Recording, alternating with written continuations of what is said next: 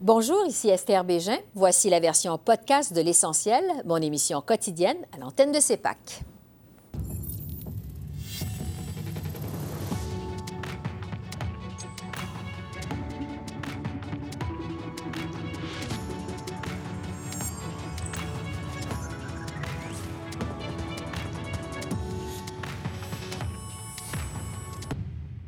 Bonjour, Mesdames, Messieurs. Bienvenue à cette édition de L'Essentiel qui vous présente les faits saillants de la semaine politique à Ottawa.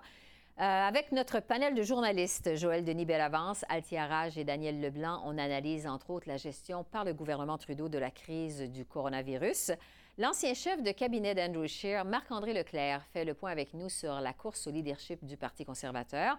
Mais d'abord, on revient sur cette somme de 125 000 qui a été octroyée à la Commission scolaire English Montreal via le programme fédéral de contestation judiciaire pour financer un recours contre la loi québécoise sur la laïcité, une décision qui a été vivement contestée par le premier ministre du Québec.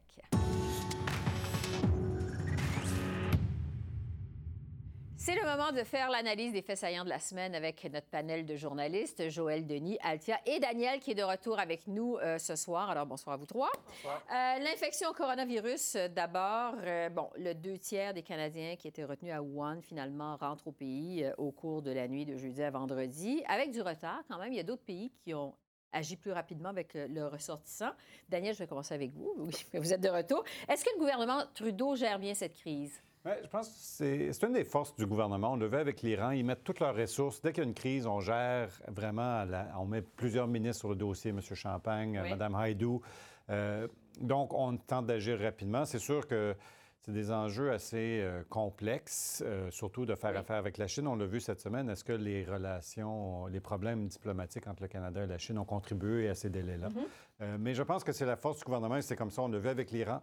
On le voit avec ça maintenant et je pense qu'ils vont continuer à le faire sur l'ALENA aussi, c'était ça. On met toutes les ressources sur les gros dossiers du moment en espérant de régler les crises de cette façon. -là. Altia, euh, Daniel le dit, c'est un dossier qui est complexe. Évidemment, il faut gérer avec les autorités euh, chinoises. C'est une grosse logistique, ramener les Canadiens comme ça au pays. Euh, c'est tout un baptême du feu quand même pour le ministre Champagne. Il vient d'être nommé ministre des Affaires étrangères. Est-ce qu'il s'en sort bien, vous trouvez? Oui. Oui? Très bien. Mm-hmm. Mais c'est un homme qui sait communiquer, qui est très clair, qui est aussi charmant à l'écoute empathique même, je dirais. Alors, c'est toutes des qualités qui ressortent très bien dans une crise de, cette, manière. Madame euh, Heidi aussi, c'est une bonne communicatrice. C'est quelqu'un qui a aussi beaucoup d'empathie, puis on le voit. C'est des gens qui communiquent de manière très claire. je ne veux pas être méchante, là, mais si on pense au ministre de la Défense nationale, pas le meilleur euh, ministre qui sait très bien communiquer du, du gouvernement de M. Trudeau, c'est des gens qui auraient peut-être qui serait peut-être pas à la tâche. Euh, Monsieur Champagne, ça fait deux crises maintenant, l'Iran, puis la Chine, puis euh, il fait très bien ça. C'est ça, parce que ça fait deux semaines que ça dure, ça s'ajoute à l'Iran.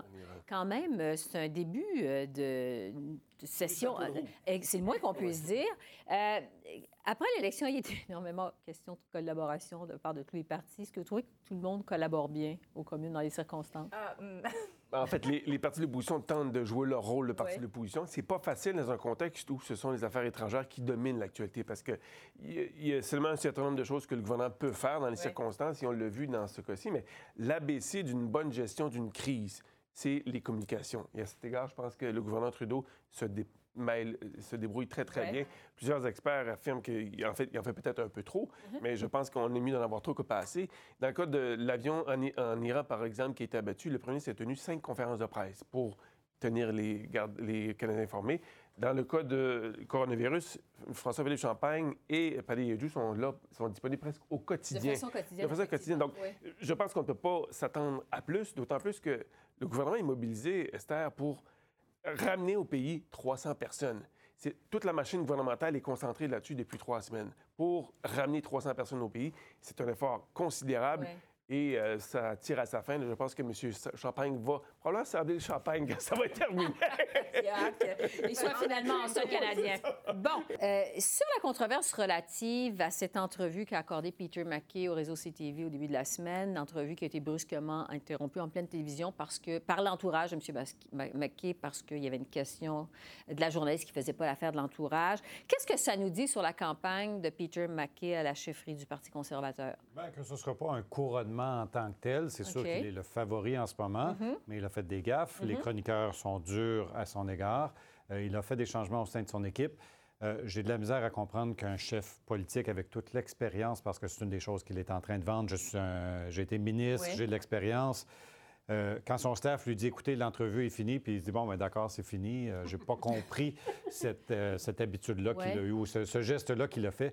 Un geste de leadership aurait été de dire écoutez, là, on continue, c'est pas mm-hmm. grave, je suis capable d'en prendre pour l'instant. Il a des changements à faire à sa campagne. Oui, c'est ça. Bon, euh, parce que quand il a lancé de façon officielle sa campagne euh, euh, il y a deux semaines, deux week-ends, il a lu son télésouffleur. Évidemment, il y a eu énormément de critiques sur son français. on lui a reproché de ne pas avoir pratiqué ses lignes. C'est quatre, cinq lignes qu'il avait à dire en français. Est-ce qu'il va, il y a déjà eu des changements? il y a un problème avec son entourage? On entend aujourd'hui qu'il va avoir des changements dans son équipe. Euh, on avait parlé la semaine dernière qu'il n'y avait pas beaucoup de francophones dans l'entourage de M. McKay, peut-être son épouse un petit peu qui parle en français, mais euh, en termes de, comme, euh, de staffers seniors, il n'y en avait pas beaucoup. Mm-hmm. Julie Vaux, qui est dans son équipe, c'est quelqu'un qui a travaillé en les communications avec M. Harper. Mm-hmm. Le style qu'on a vu lundi dans l'entrevue de CTV, c'est un style que M. Harper avait, que les ministres sous M. Harper avaient. Je pense que c'était pas nécessairement la question, mais c'était le temps. Peut-être qu'elle avait eu sept minutes, puis c'était sept minutes, puis maintenant c'est fini, mm-hmm. on n'en a plus. Euh, il aurait pu démontrer plus de leadership, mais je pense que c'est aussi la question qui se pose dans les cercles conservateurs, c'est, il a voulu ce job-là pour 15 ans. Mm-hmm. Pourquoi il n'est pas mieux préparé? Ouais, ça revient, les gens dans l'équipe, mm-hmm c'est pas des c'est pas de grosses personnalités, il n'y a pas de gros noms vraiment autour de mm-hmm. lui. Monsieur Kuvalis, c'est peut-être le nom le plus gros, mais c'est un homme très controversé qui a fait partie avec les deux dernières campagnes qu'il a perdues, Kelly Leach puis Lisa Reid. Ça m'amène à dire que la course actuelle, Peter McKay est le favori, mais le principal adversaire de Peter McKay, c'est Peter McKay lui-même. compte tenu des bourdes et les bévues qu'il a commises depuis le début de sa campagne, on a parlé de l'entrevue TV, le français, il y a eu aussi des positions sur Israël controversées, et il était plus sûr si on devait déménager la capitale de Tel Aviv jusqu'à Jérusalem. C'est mm-hmm. la position officielle du Parti conservateur, donc il était un peu en porte-à-faux. Il a rectifié le tir. Donc, il y a des faux pas qui sont commis, et comme euh, le soulignait Daniel, les chroniqueurs le remarquent et le soulignent à grands traits. Donc, peut-être qu'à force de relever des erreurs, ça va peut-être miner les chances de M. McKay de terminer euh, vainqueur au premier tour. Ça va peut-être prendre quelques mhm. tours s'il y a plus que euh, comme un, adversaire. Comme disait Daniel, euh, on s'en va peut-être pas vers un couronnement nécessairement de monsieur. Ça va quand même dans un couronnement. Vers un couronnement. Une victoire, assurément, une victoire. Une victoire, mais ça va peut-être pas si facile que ça. Dans les prochaines trois semaines. Mhm. Prochaines trois semaines, parce qu'il y a encore des, candidats. Oui, c'est ça. Donc, trois semaines. Juste un mois terminant, parce qu'il nous reste quasiment plus de temps, sur le voyage de Justin Trudeau qui part ce soir euh, en Afrique. Ça survient alors que le Canada tente d'obtenir un siège au Conseil de sécurité de l'ONU. Euh, il va faire quoi en Afrique? Euh? Ben, il va essayer d'aller... Convaincre du monde. Acheter, pas acheter des votes, mais aller convaincre... il va aller convaincre...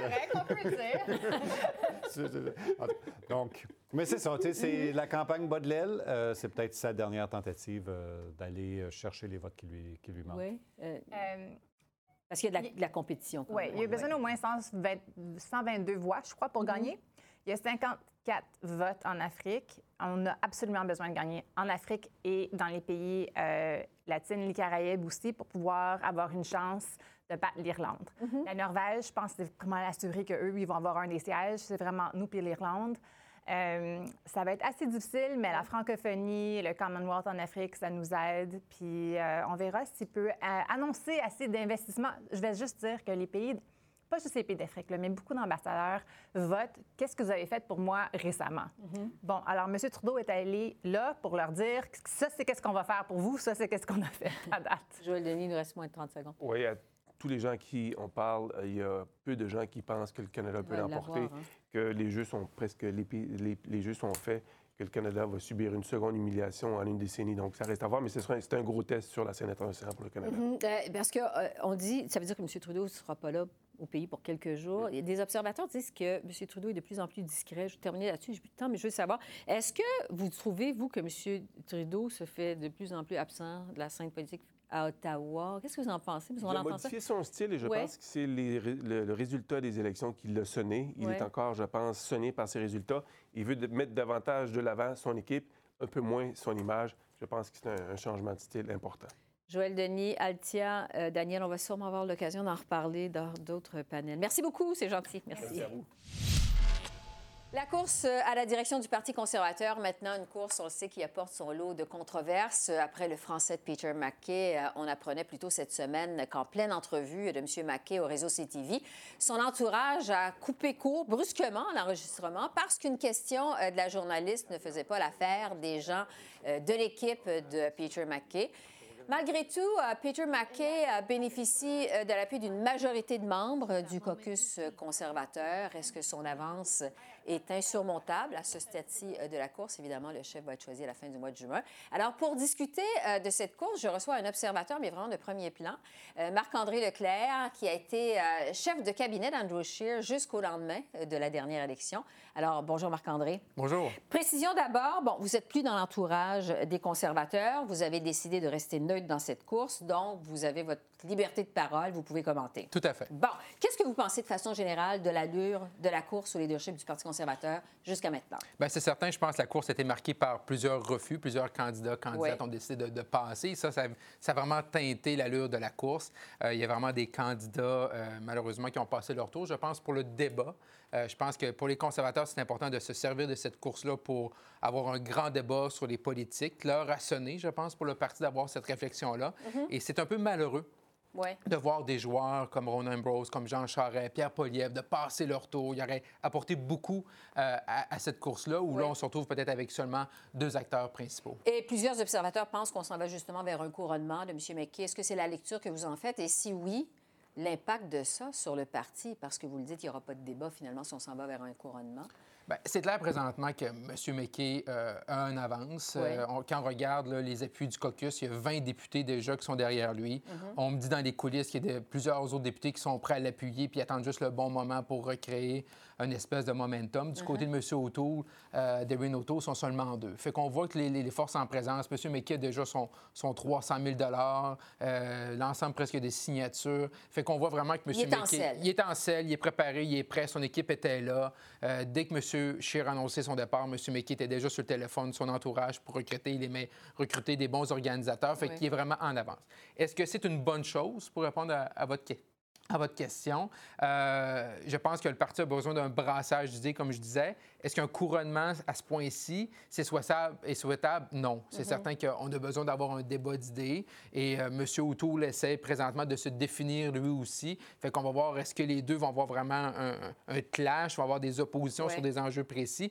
Ça reste encore à définir. C'est ça, pas évident à ce stade qu'il va y avoir une vraie course, en fait, au Parti conservateur. Sur la dernière controverse du jour, j'en parlais d'entrée de jeu, euh, cette entrevue que M. McKay a donnée au réseau CTV, finalement, l'entourage a mis fin abruptement à l'entrevue parce qu'on a posé une question, la journaliste a posé une question sur un tweet qui avait été fait par l'entourage de M.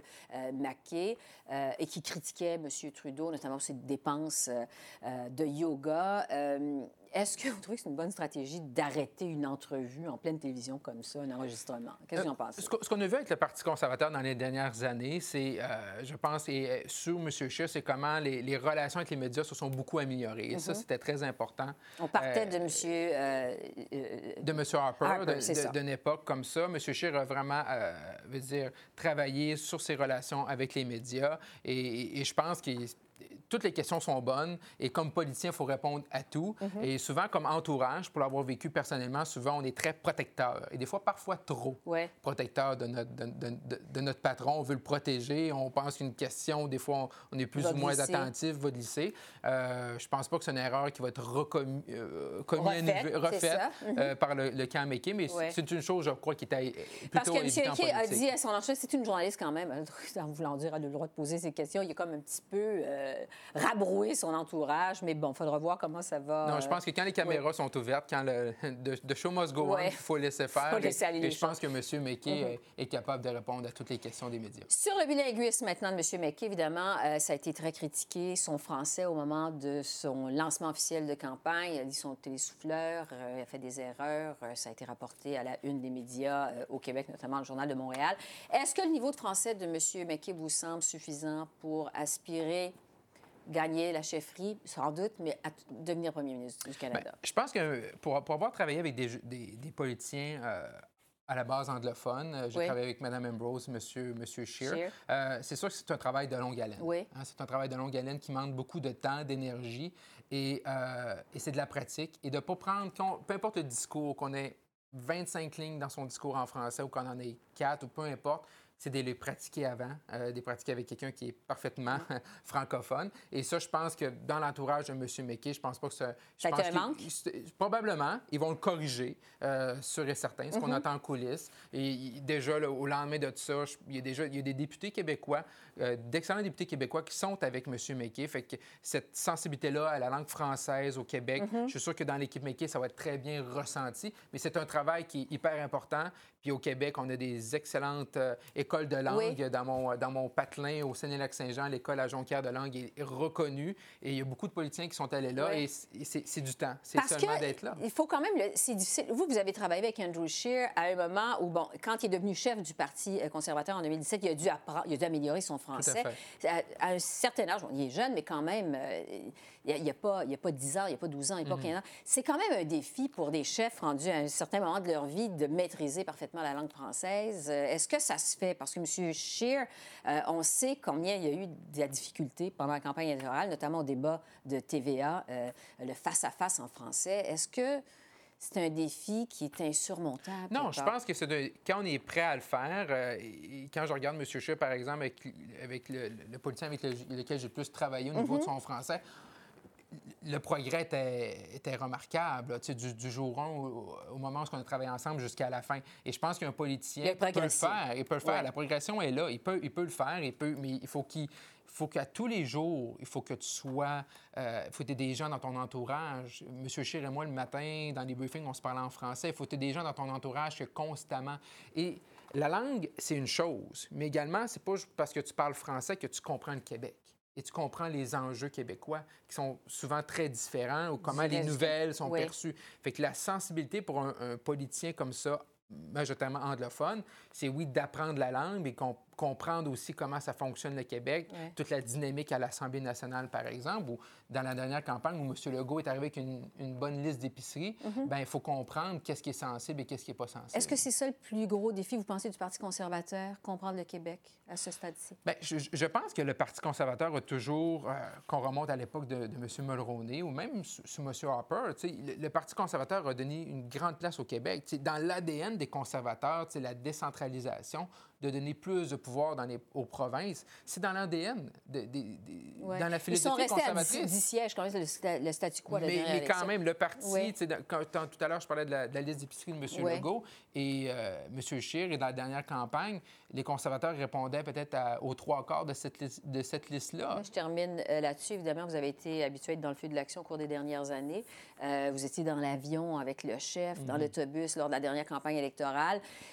comment se fait l'adaptation euh, à une vie? Vous êtes maintenant de l'extérieur, vous êtes complètement sorti euh, de ça. Bien, il y a une vie après la politique. Euh, beaucoup de gens, quand je suis sorti en novembre dernier, beaucoup de gens m'ont dit Marc-André, tu vas voir qu'il y a une vie après la politique.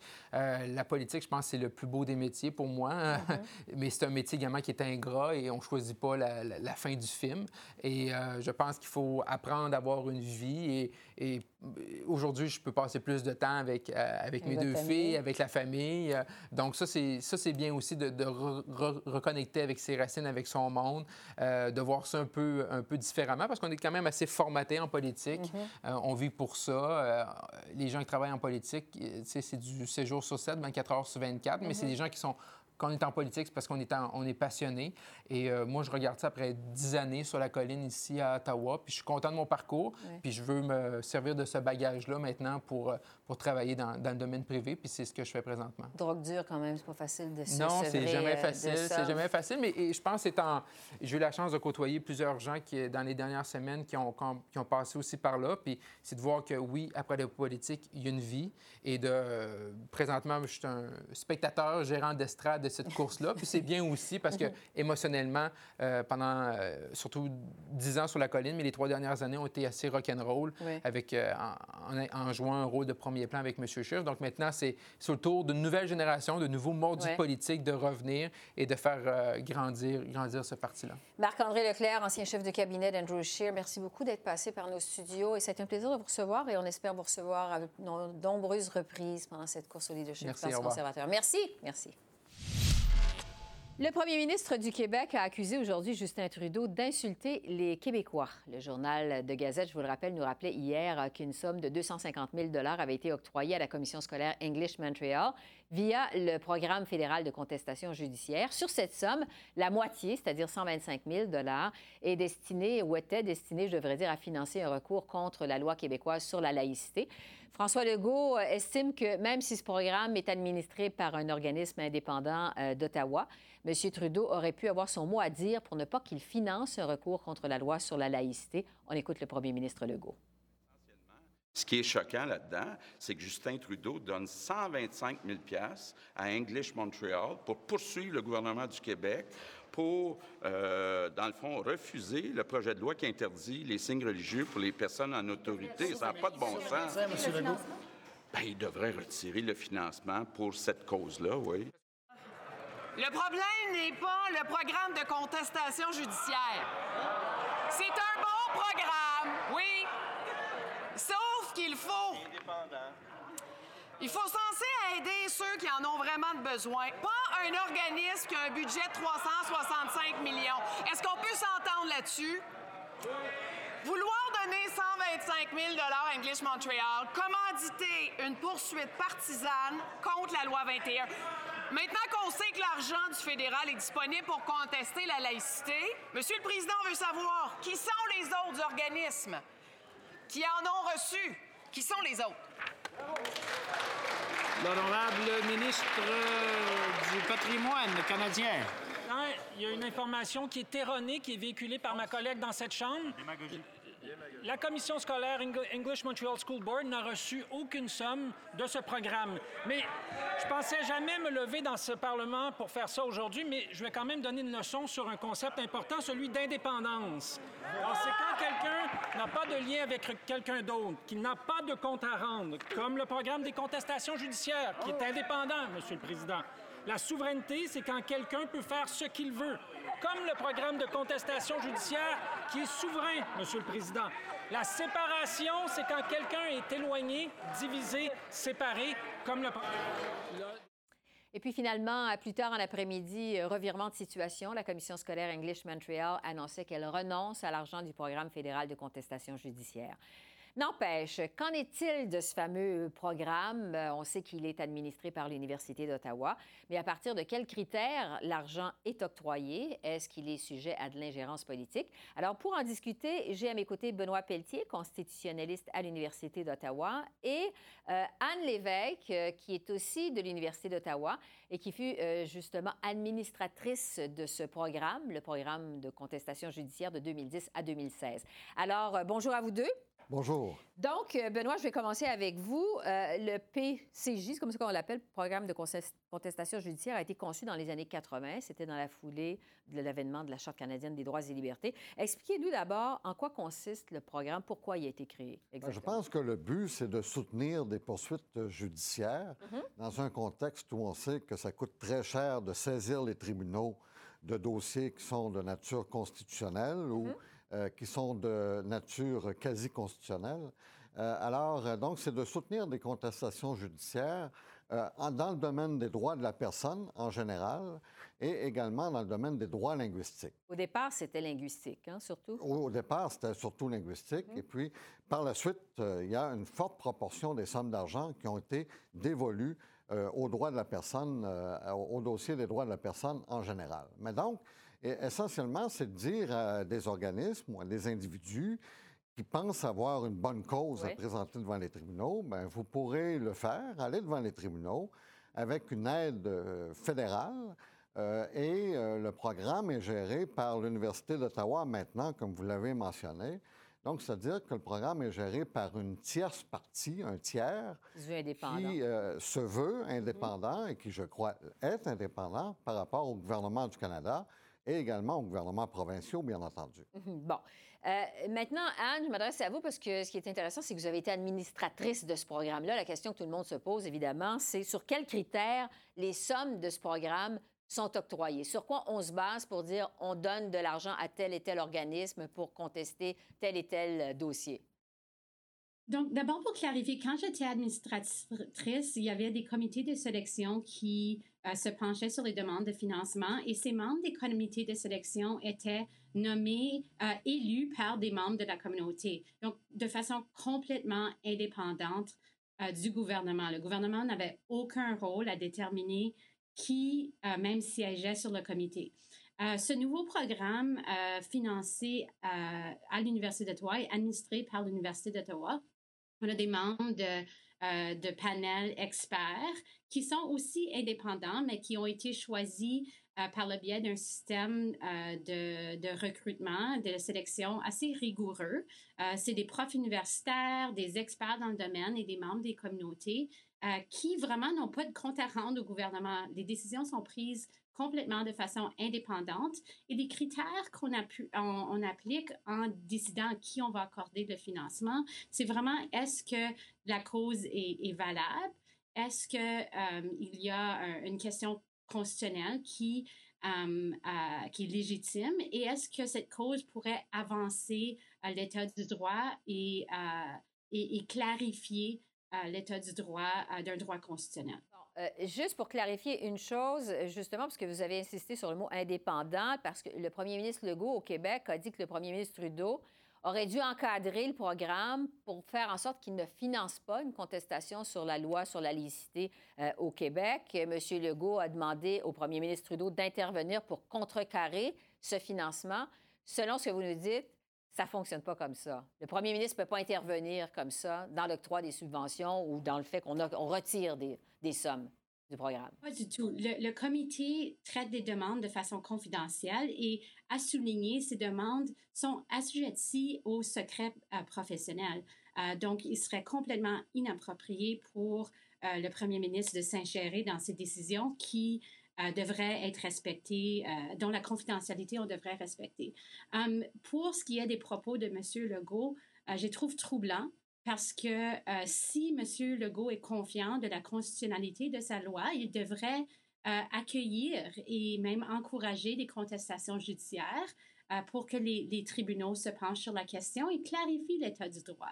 Hum, c'est seulement si M. Legault d'avis qu'il y a des vulnérabilités et que sa loi est peut-être anticonstitutionnelle qu'il devrait être inquiet. Et à ce moment-là, euh, donc, euh, qu'un premier ministre bénéficie euh, de la vulnérabilité de ses citoyens, de leur incapacité de faire valoir leurs droits pour passer des lois inconstitutionnelles, je trouve ça très troublant. En terminant, Benoît, qu'est-ce qu'on doit penser de ce revirement de situation cet après-midi, la commission scolaire English Montreal, qui renonce donc à cet argent du fédéral?